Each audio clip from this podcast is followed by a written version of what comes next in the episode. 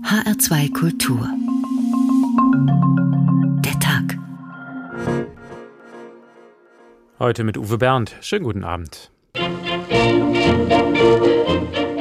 Die Deutschen sparen wie die Weltmeister. Corona hat diesen Trend noch verstärkt. Generell finde ich es schon so in Krisenzeiten immer ein bisschen schwierig, da viel Geld auszugeben. Ich muss ja sparen.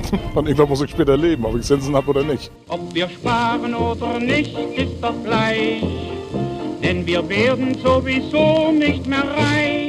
Die eine Seite ist die Vorsorge mit Blick auf das, was da noch kommt, auf mögliche Verdienstausfälle. Heute sind wir reiche Leute und morgen sind wir pleite. Die andere Seite sind die Konsumenten, die einfach aktuell weniger Möglichkeiten haben, auch Geld auszugeben. Denn Kapital und Zinsen, die gingen in die Binsen. Und seit dem Putsch das Geld sagt sich die ganze Welt. Ob wir sparen oder nicht, ist doch gleich. Corona hat natürlich auch dazu geführt, dass viel gespart wird. Gleichzeitig aber auch im Moment aufgrund der großen Unsicherheit nicht investiert wird. Es ist also Kapitalangebot letztendlich auch da, was ähm, Finanzmarktanlagemöglichkeiten sucht und das führt auch zu niedrigeren Zinsen. Ob wir sparen oder nicht, ist doch gleich. Also Aktien oder sowas hier in solche unsicheren Sachen, das mache ich nicht. Und das ist vor allem jetzt auch in dieser Niedrigzinsphase ein Riesenproblem. Damit bricht ein wesentlicher Teil des Vermögensaufbaus weg, der ja auch der Altersvorsorge dient. Ich spare es einfach, auch wenn jetzt die Zinsen wirklich sehr schlecht sind. Ob wir sparen oder nicht, ist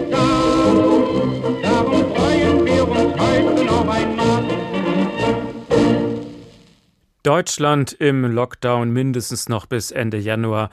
Die nächste Hiobsbotschaft für alle Geschäfte, Kneipen, Kulturbetriebe und Hotels, die einen weiteren Monat ohne Einnahmen auskommen müssen. Und natürlich auch eine Hiobsbotschaft für uns alle, die wir eben ohne Restaurants, Kultur und Reisen auskommen müssen.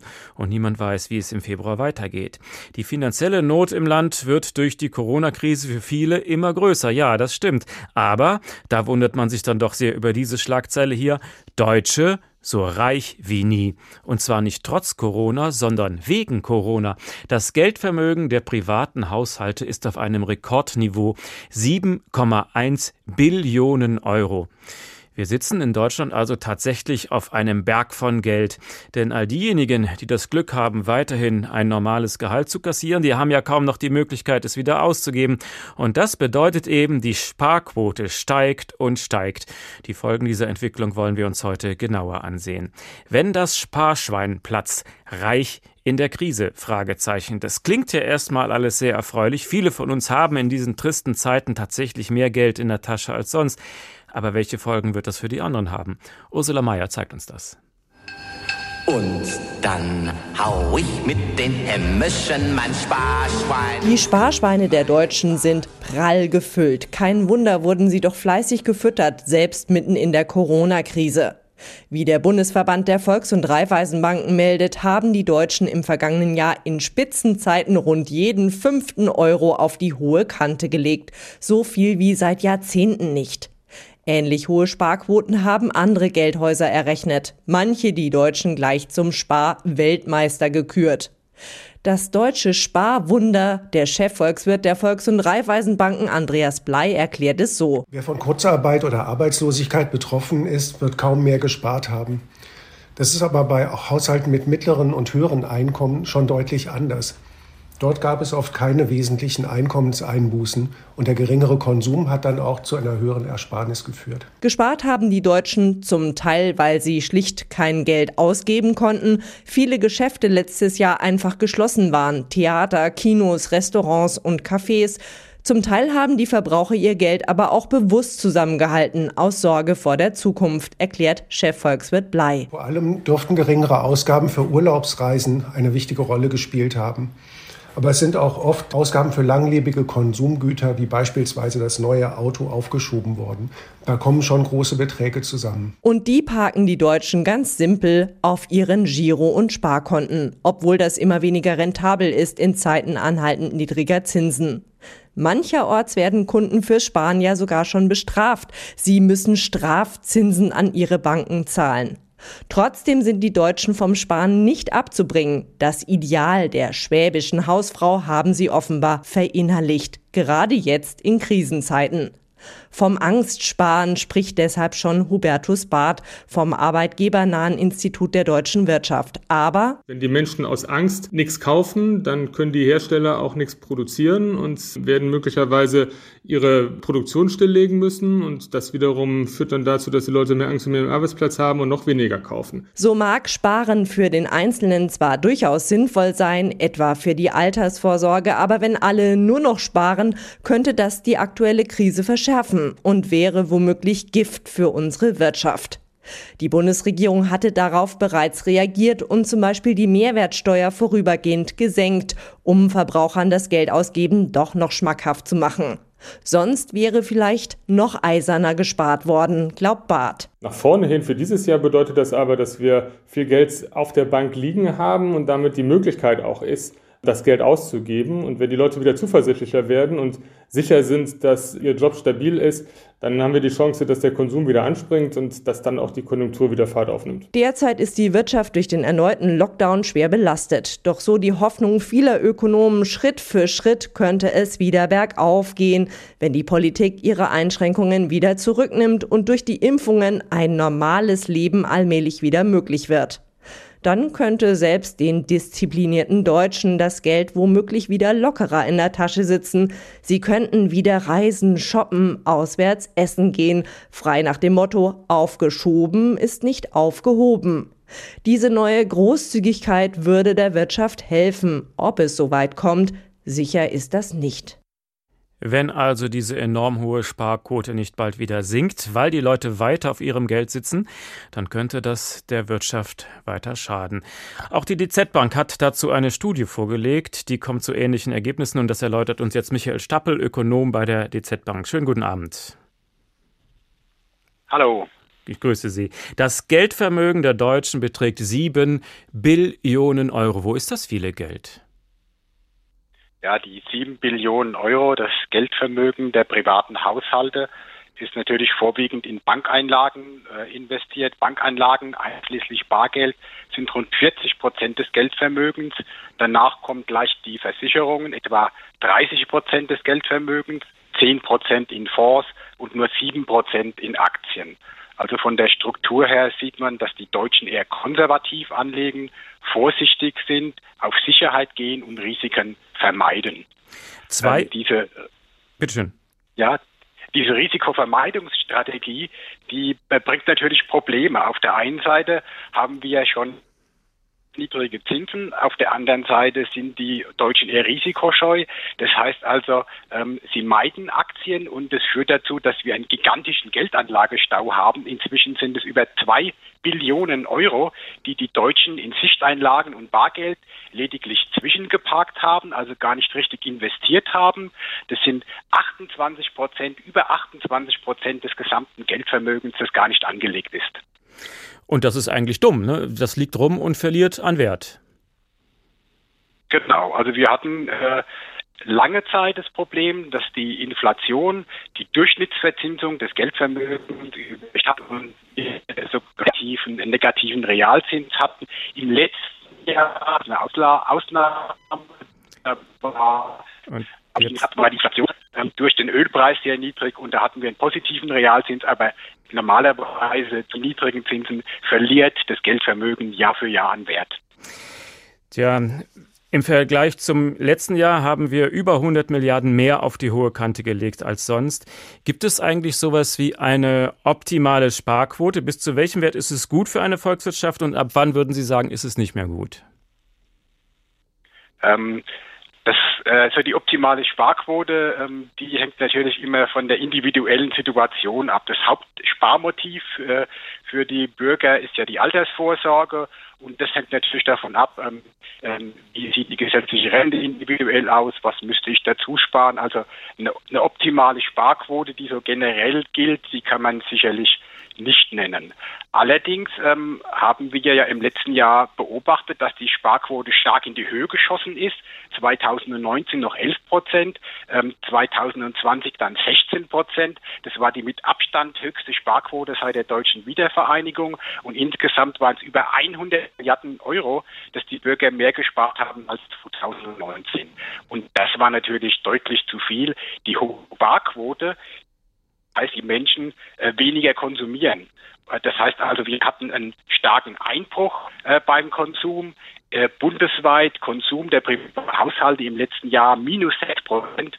Und das hat natürlich dann auch entsprechend auf das Wirtschaftswachstum ausgewirkt ähm, Wirtschaftswachstum negativ, ein Rückgang der Wirtschaft in 5 Prozent.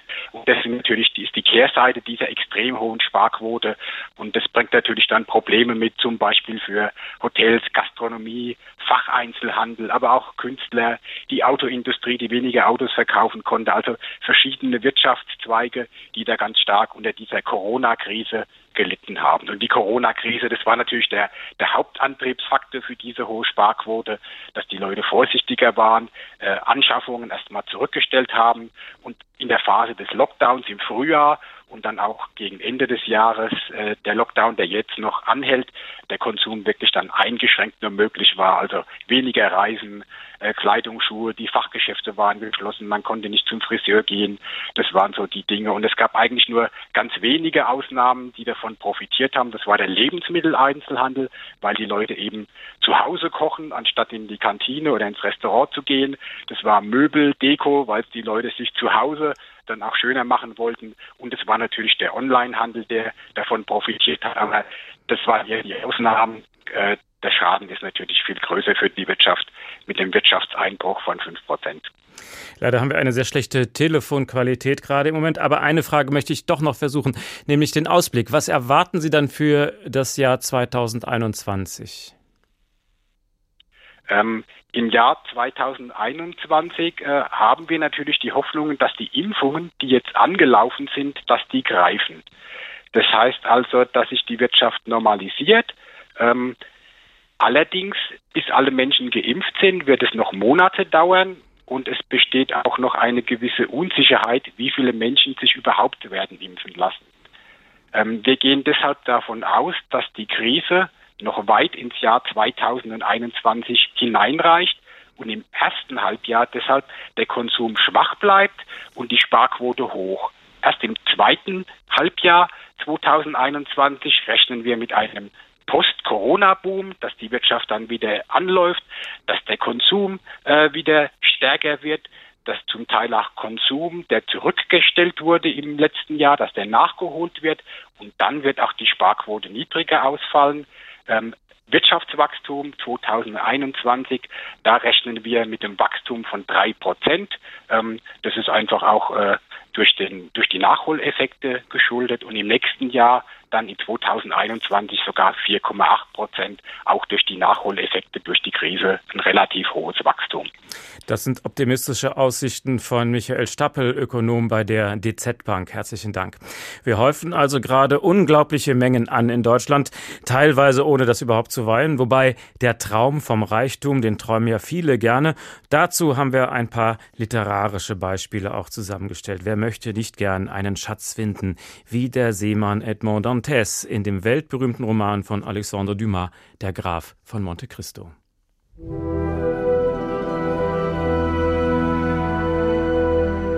Jetzt war kein Zweifel mehr.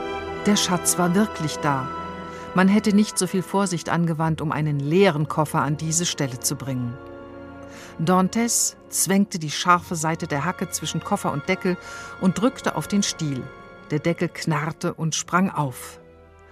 Ein Fieber ergriff Dantes. Er nahm sein Gewehr, lud es und stellte es neben sich.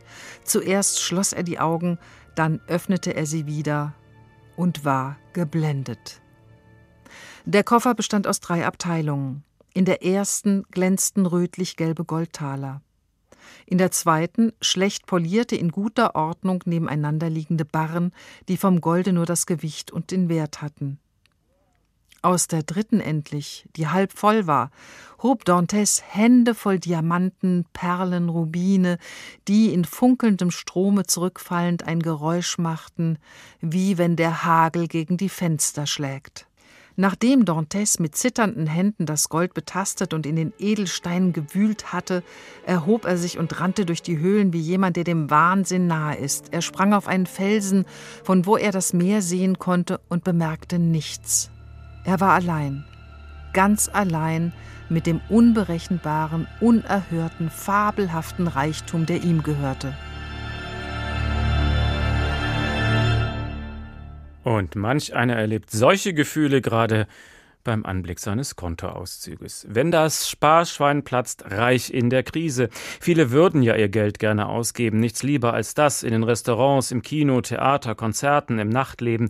Die Sehnsucht ist groß, aber es geht halt einfach nicht. Gabi Beck hat sich mal vor einem Supermarkt umgehört, einer der wenigen Orte, wo man noch so richtig prassen kann. Es ist ein Kommen und Gehen an diesem kalten Januartag vor dem Supermarkt in einem Wiesbadener Vorort. Einkaufswagen werden hin und her geschoben, gefüllt mit den nötigen Lebensmitteln. Einkaufen im Supermarkt ist seit Corona zum Event geworden, sagte 60-Jährige mit dem grauen Pferdeschwanz. Ob er im Moment etwas Geld zur Seite legt, frage ich ihn. Nee, nee nicht vorsätzlich, sagen wir es so. Ich denke schon, dass, dass man weniger Geld ausgibt, weil man hockt ja eh nur noch daheim guckt Fernsehen. Vielleicht gibt man ein bisschen mehr für Lebensmittel oder so aus. Oder, aber dafür gibt man woanders ja kein Geld aus. Aber ob ich deshalb spare, weiß ich nicht, kann ich so nicht behaupten. Sparen, da schüttelt auch der Mit-40er mit der schwarzen Maske nur den Kopf. Wie soll das gehen ohne Einkommen? Äh, nee, im Moment überhaupt nicht. Geht nicht wegen Corona. Job verloren, also überhaupt keinen Job jetzt im Moment. Da kann man nichts rücklegen. Gar nicht daran zu denken, sagt auch die Krankenschwester. Ist schwierig, aber ich habe auch Kinder, also muss man auch dazu sagen. Und ja, brauche auch ein bisschen Unterstützung, weil ich halt eben nur in Teilzeit arbeiten kann und da bleibt nicht viel übrig. Sechs und neun Jahre alt sind ihre beiden Kinder. Sie ist alleinerziehend. Müde sieht sie aus und abgespannt. Derzeit ist sie krankgeschrieben, erzählt sie offen. Und worauf sie hofft in Zukunft? Dass vor allem da auch vielleicht ein bisschen mehr hingeguckt wird, weil die ganzen Pflegekräfte an sich, weiß ja mittlerweile auch jeder, nicht, nicht gerade toll, überarbeitet, auch sehr wenig bezahlt, muss man auch dazu sagen. Also ich hoffe, dass da auch ein bisschen hingeguckt wird und vor allem, dass Corona bald vorbei ist. ja, nicht jeder will bereitwillig vor dem Mikrofon antworten, so wie etwa der 67-jährige pensionierte Verpackungsdesigner. Er steigt gerade in seinen schwarz glänzenden Pickup-Truck. Sein Hobby, sagt er. Dafür legt der Alleinstehende zum Beispiel Geld zurück. Ich brauche immer mal ein bisschen was für meinen Truck. und äh, ja, wenn ich mal ein paar neue Räder oder so, das kostet ja gleich so 4000 Euro, macht man nicht so aus, äh, ich sag mal, aus der Portokasse. Ne? Aber auch für andere unvorhersehbare Ausgaben spart er. Also gut, da muss ich einen Durchschnitt errechnen, das ist ja von Monat zu Monat ein bisschen unterschiedlich, aber ich sage mal so schätzungsweise 700, 800 Euro. Das bleibe einfach übrig. Weder die Ausgaben noch die Summe, die er spart, haben sich wegen Corona geändert. Naja gut, ich bin 67, ich habe 47 Jahre durchgearbeitet, ich denke mal, das sollte reichen. Klar habe ich logischerweise ein bisschen was gespart, das ist klar. Sie wissen ja, Geld kann man nie genug haben. Ortswechsel. In der Kreisstadt Hofheim wächst in diesen Tagen eine lange Schlange vor dem Geldautomaten. Die Dame am Ende der Schlange spart, auch schon vor Corona. Im Moment noch genauso. Für später, fürs Alter. Mal schauen. Sie möchte lieber nicht sagen, wie viel. Auch der 74-jährige Rentner nicht. Sparen ist für ihn immer schon ein Thema. Rücklagen bilden für unvorhergesehene Kosten am Haus zum Beispiel. Nee, das, das machen wir also schon immer schon, schon über die letzten 30 Jahre. Über was, was monatlich direkt auf ein Sparkonto geht. Mhm. Vom Gehalt oder von der Rente geht es also auf ein Sparkonto immer. Das ist so ein Dauerauftrag. Ah ja, man muss ja irgendwie gewappnet sein. Ich meine, man weiß ja nie, in welche Situation man kommt. Ne? Ruckzuck ist mir ein Pflegefall. Ne? Da möchte man natürlich die Kinder nicht belasten damit. Ne? Oder sagen wir so eine Sicherheit schaffen, dass sie nicht belastet werden. Meine Bilanz einer willkürlichen Mini-Umfrage also. Von sechs Befragten liegen die Hälfte etwas zurück. Laut einer Umfrage aus dem Sommer sparen etwa 77 Prozent der Deutschen. Ein Viertel von ihnen bis zu 500 Euro im Monat. Davon können andere nur träumen.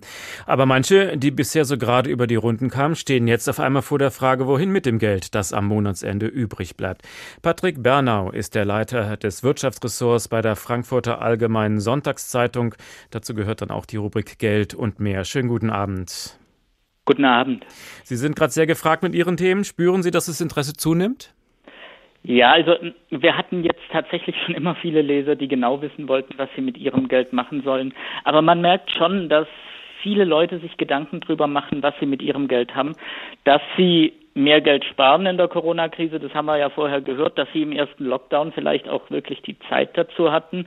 Und je nach Bank kommt man dann jetzt wirklich auf 50 Prozent mehr neue Sparpläne als früher oft, wie man es machen soll, auf Indexfonds, in viele Aktien. Und das führt dazu, dass jetzt jeder dritte deutsche Aktienbesitzer geworden ist.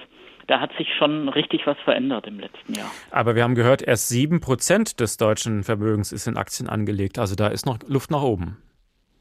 Da ist noch einiges an Luft nach oben. Man muss jetzt auch dazu sagen, dass die Anlage in Aktien ja nicht zu jeder Zeit und für jeden immer das Richtige ist sondern man sollte das wirklich nur dann tun, wenn man Geld hat, das man fürs Alter zurücklegen will, über eine längere Zeit. Insofern wird auch nicht jeder dritte Deutsche, wenn er Aktien hat, sein ganzes Geld gleich reinlegen. Aber man merkt, es geht hoch, die Leute tun was und investieren ihr Geld besser als früher. Aber viele sind immer noch sehr vorsichtig, äh, zumindest diejenigen, die das damals erlebt haben mit der Telekom-Aktie, der erste große Boom, der dann zu einer lehrreichen Enttäuschung wurde. Andere haben gerade vielleicht Babylon Berlin geguckt, wo der schwarze Freitag von 1929 dramatisch geschildert wurde. Also wer sagt mir, dass morgen nicht der nächste große Börsencrash kommt? Niemand weiß das. Der nächste große Börsencrash kann immer kommen. Ähm, wir haben in den letzten 15 Jahren allein zwei erlebt. Aber das ist der Punkt. Auch die Leute, die jetzt in Aktien investieren, die rechnen auch damit, dass der Crash kommt. Und die Erfahrung ja der letzten Jahrzehnte zeigt ja, dass auch wenn der Crash kommt, dass man dann immer nach einigen Jahren auch wieder raus ist. Denn man hat ja Teil an dem Wohlstand, den die Wirtschaft und den das Land produziert auf diese Weise.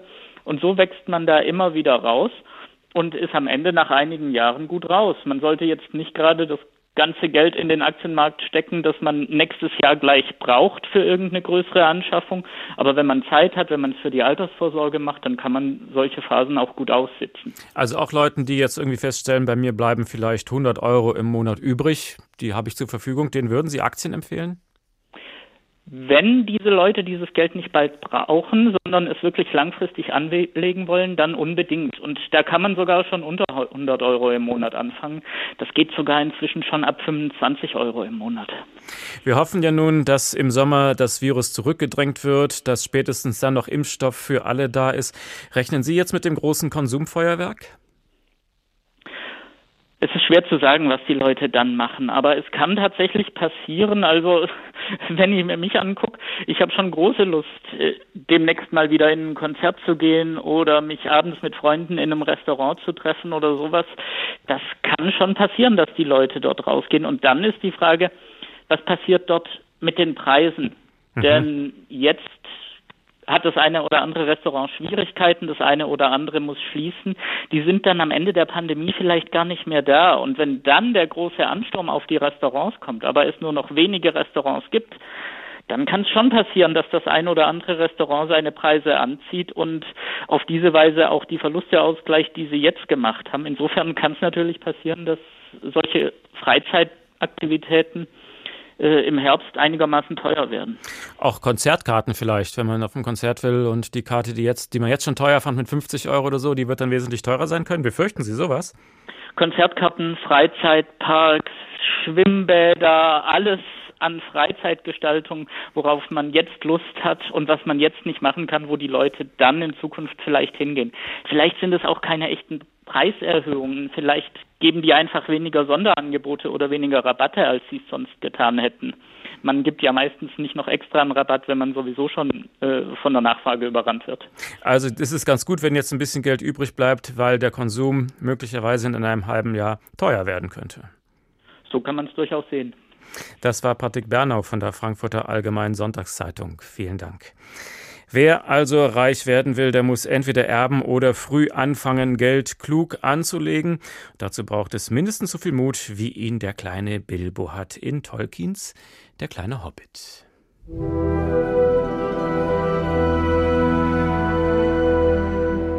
Da lag er, der rotgoldene Drache, und war fest eingeschlafen. Ein Rasseln fuhr aus Schlund und Nüstern, Strähnen von Rauch, aber sein Feuer gloste nur schwach im Schlummer.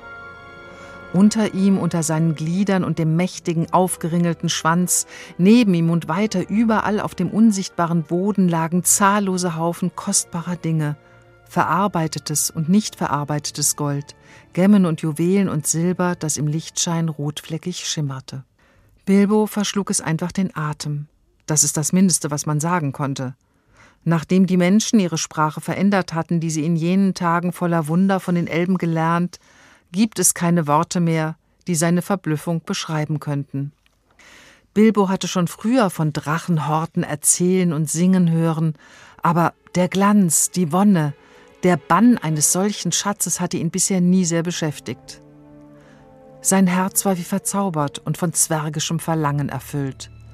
Reglos starrte er, den furchtbaren Wärter fast vergessend, auf das Gold, das sich weder zählen noch schätzen ließ. Den Reichtum der Deutschen kann man ganz gut schätzen. Sieben Billionen Geldvermögen, zwei Billionen liegen gerade irgendwo rum.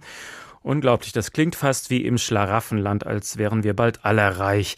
Dabei galten die Reichen doch bisher eigentlich als eine misstrauisch beäugte Randgruppe. Rainer Dachselt hat sie besucht. Aufstehen?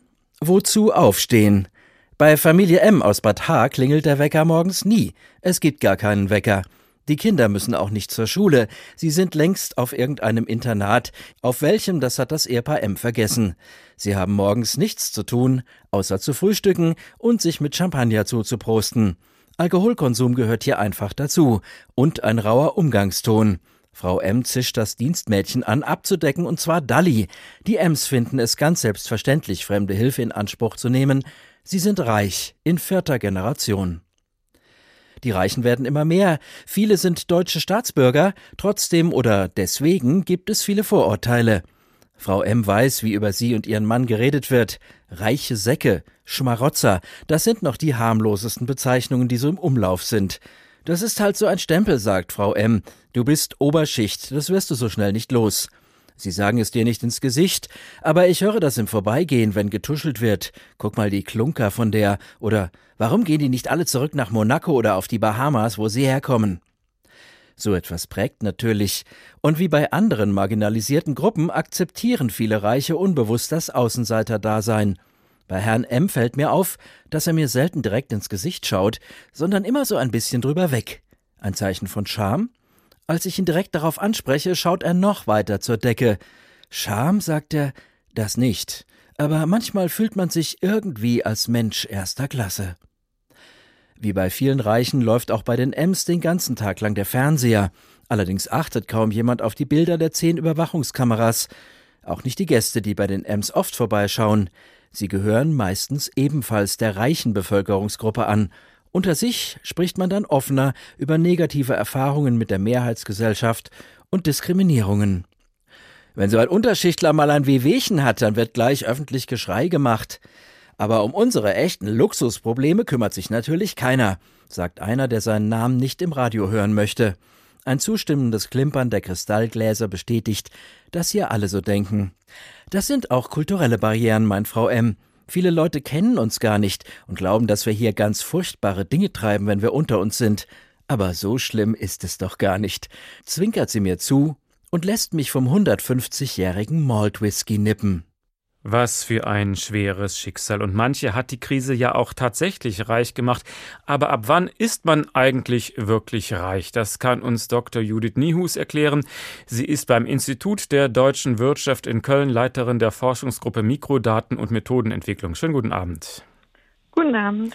Was sagen Ihre Zahlen? Denn die lügen ja nicht. Ab wann ist ein Mensch reich?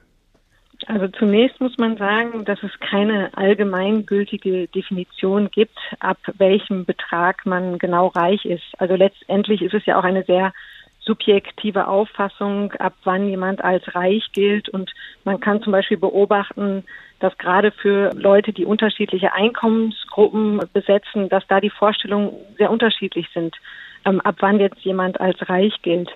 Was man aber recht genau bestimmen kann, ist beispielsweise, ab wann man zu den reichsten, also den einkommensreichsten zehn Prozent in Deutschland gehört, mhm. also den oberen zehn Prozent. Also das wird ja häufig auch, also wenn es beispielsweise um die Einkommensschere zwischen arm und reich geht, dann wird sehr häufig verglichen, wie sich die Einkommen der unteren 10 Prozent und der oberen 10 Prozent jeweils entwickeln.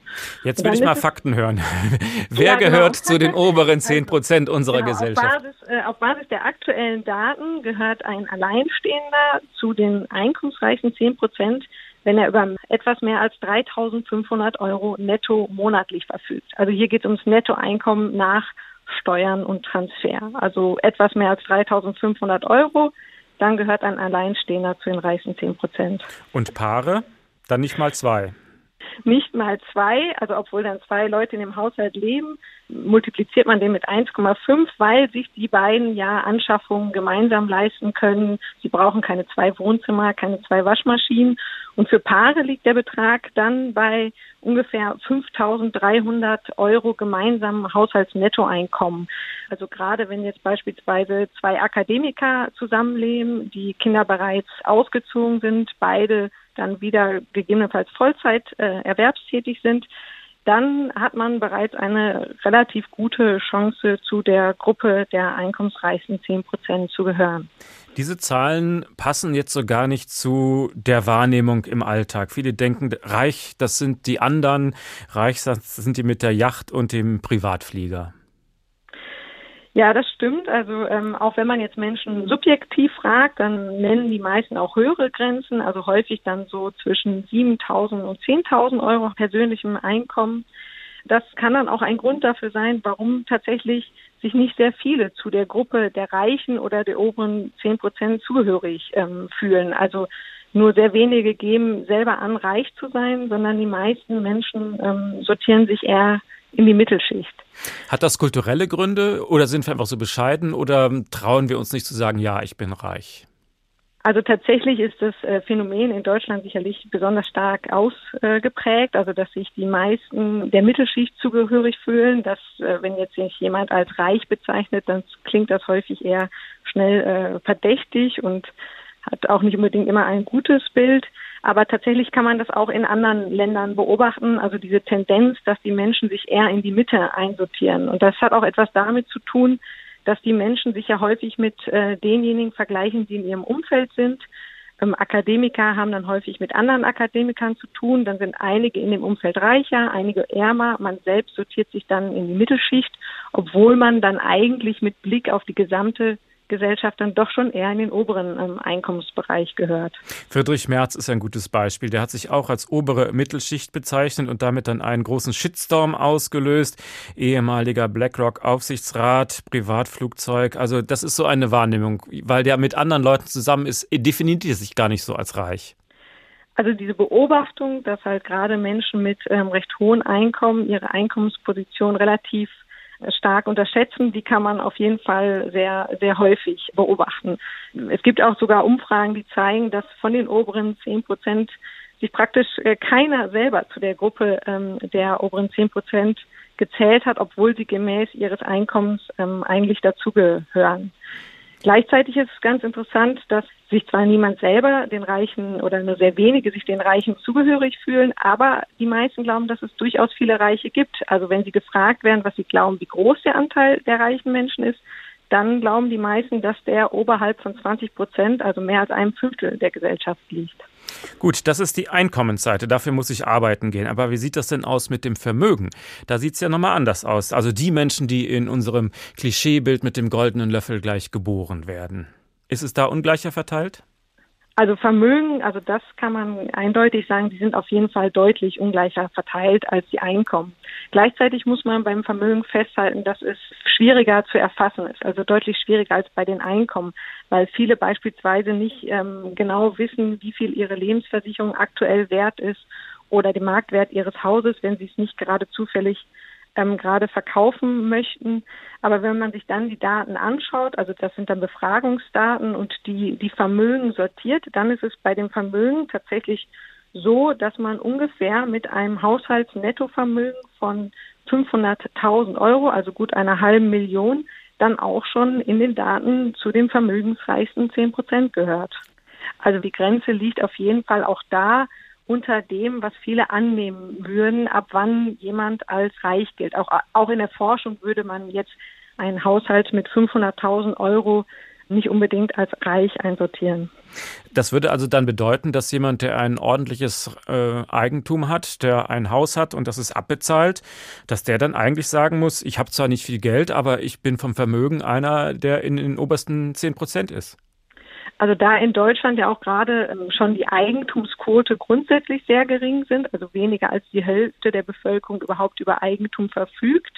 Und dann, wenn man das in guter Lage abbezahlt hat, vielleicht noch eine Lebensversicherung dazu, dann gehört man ähm, oder hat man schon eine relativ große Chance, zu den oberen 10 Prozent zu gehören. Man hört immer wieder den Satz, die Kluft zwischen arm und reich, die wird in Deutschland immer größer. Was sagen da Ihre Zahlen? Stimmt das?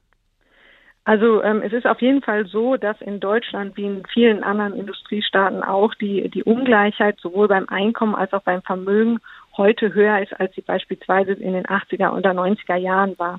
Aber tatsächlich, also äh, vor der Corona-Krise seit etwa 2005 haben wir ja auch einen starken Beschäftigungszuwachs gesehen und auch etwa seit 2005 hat sich an dem Einkommensgefüge und auch an dem Vermögensgefüge nicht mehr wesentlich etwas äh, verändert. Aber man muss auch festhalten, es ist auch nicht wieder zu dem äh, vorherigen Wert äh, der 90er Jahre zurückgekehrt. Das war Dr. Judith Niehus vom Institut der deutschen Wirtschaft in Köln. Vielen Dank. Und dass der Weg zu Reichtum nicht nur hindernisreich sein kann, sondern auch sehr gefährlich, das beschreibt Robert Louis Stevenson in Die Schatzinsel. Dieser Klassiker darf nicht fehlen.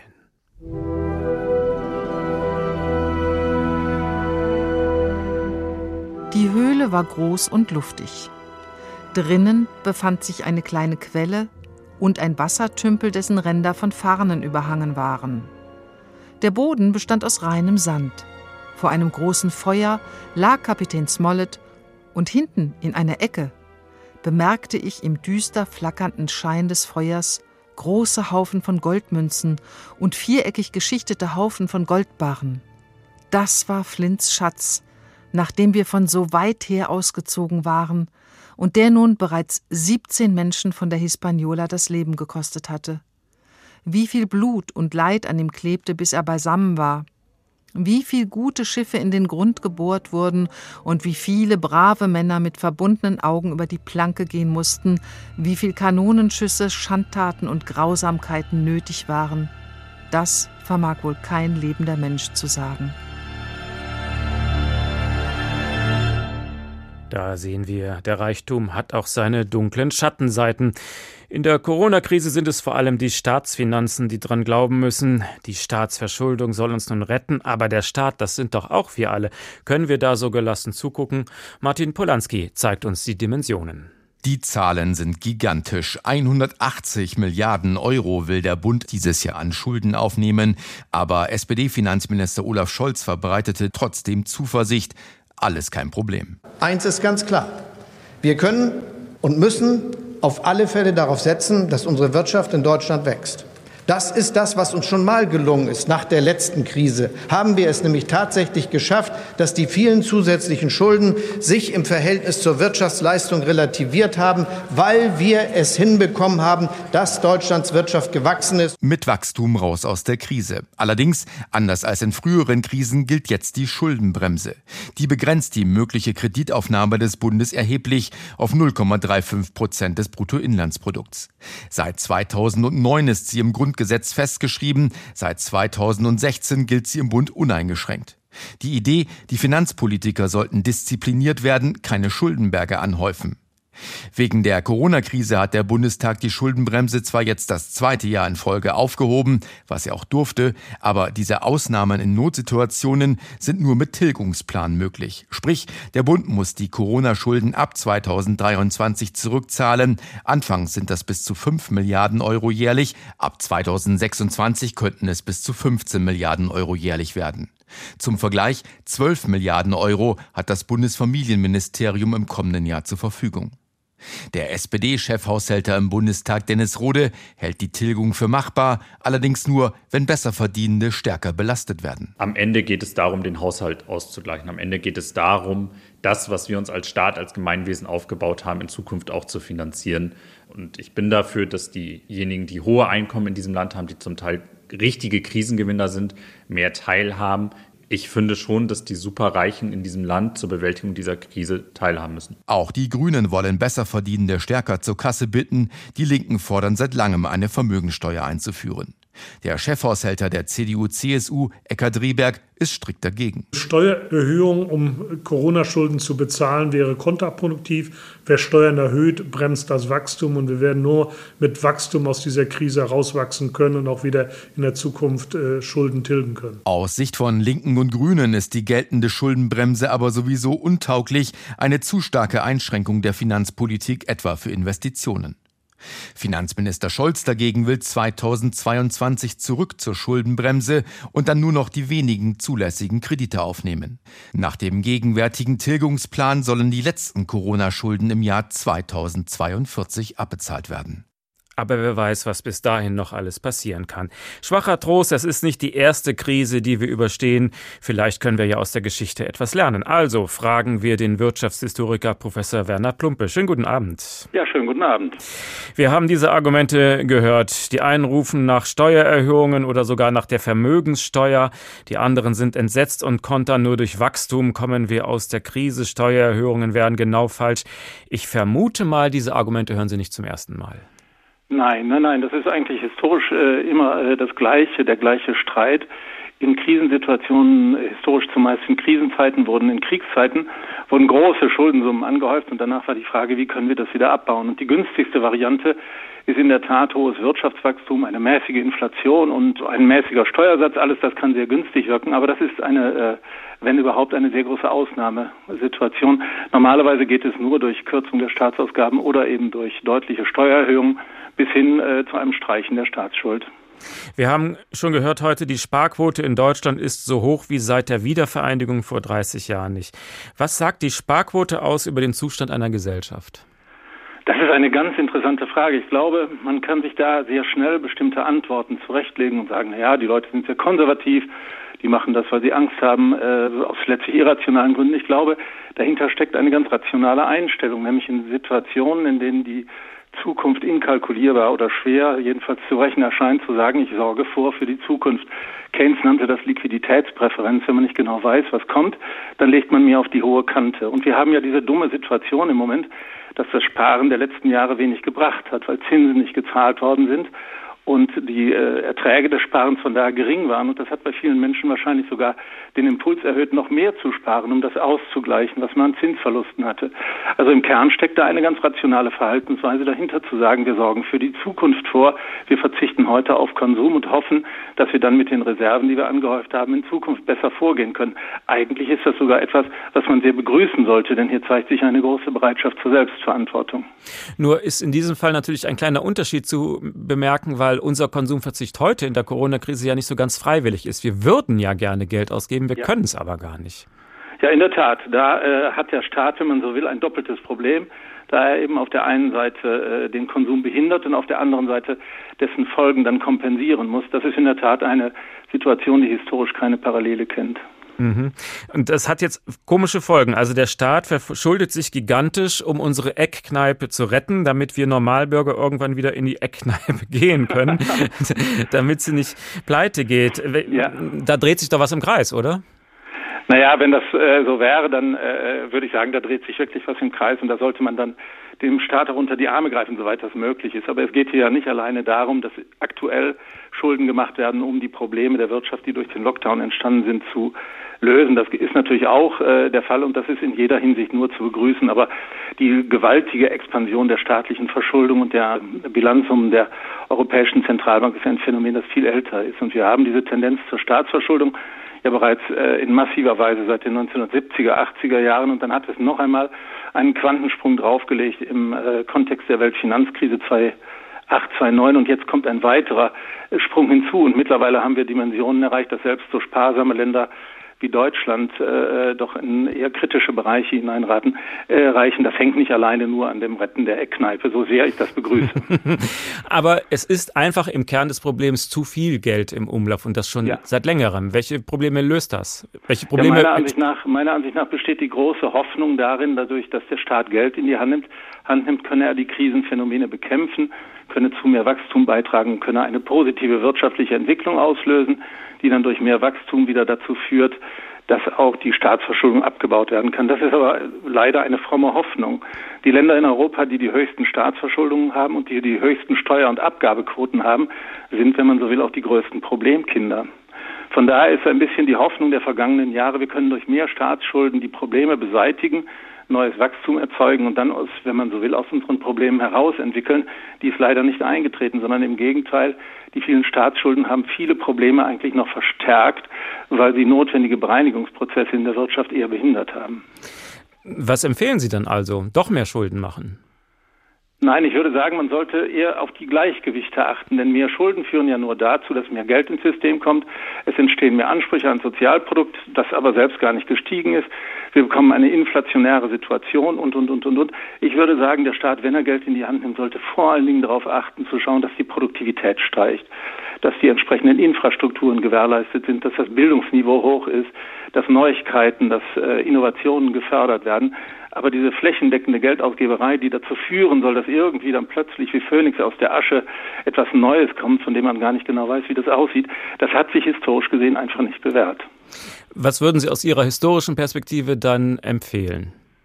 Ja, ich würde sagen, der Staat sollte gezielt in Infrastruktur, in Bildung, in Wissenschaft, in technologische Entwicklung äh, hineingehen. Er sollte die eher konsumtiven Ausgaben, er sollte die Dinge, die dazu führen, dass bestehende Wirtschaftsstrukturen konsolidiert werden, die sollte er tendenziell eher zurück äh, nehmen. Es gibt ja auch eine so etwas wie, äh, die Ökonomen sagen dazu, schöpferische Zerstörung, die man einfach nicht aufhalten darf. Es müssen auch manche Dinge untergehen, die dürfen nicht alle erhalten bleiben, damit Neues entstehen kann. Also eine gewisse Risikobereitschaft in diesem Bereich ist notwendig und ich glaube auch generell eine größere Zurückhaltung die äh, dazu führt, dass die Staatsschulden dann vielleicht auch nicht so schnell wachsen, wie sie es im Moment tun. Zurzeit scheint es das Allheilmittel zu sein, aber der Test, der fehlt noch, äh, der zeigt, dass dieses Allheilmittel auch wirklich wirkt.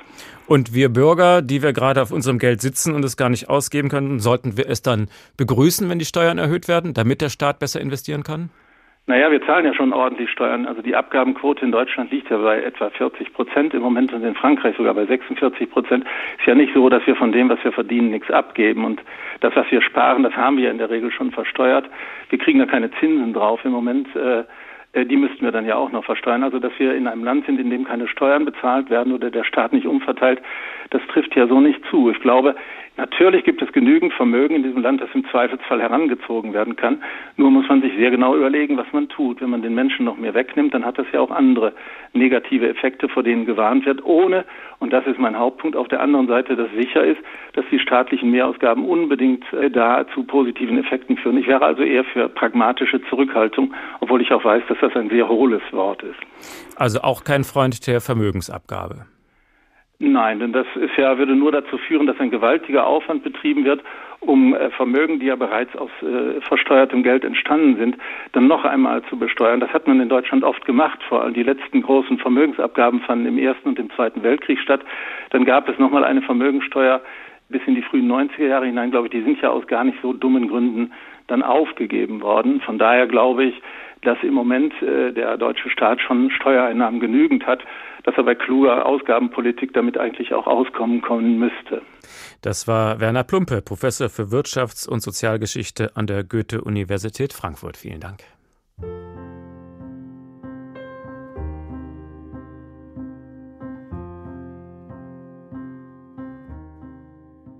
Falls Sie also diese Sendung bei einem Glas Wein im abbezahlten Eigenheim gehört haben sollten, fühlen Sie sich jetzt vielleicht ein bisschen wohler. Ich wünsche Ihnen aber, dass Sie das nächste Glas vielleicht dann auch wieder im Restaurant trinken können, damit das auch eine Zukunft hat. Uwe Bernd, mein Name. Schönen Abend noch.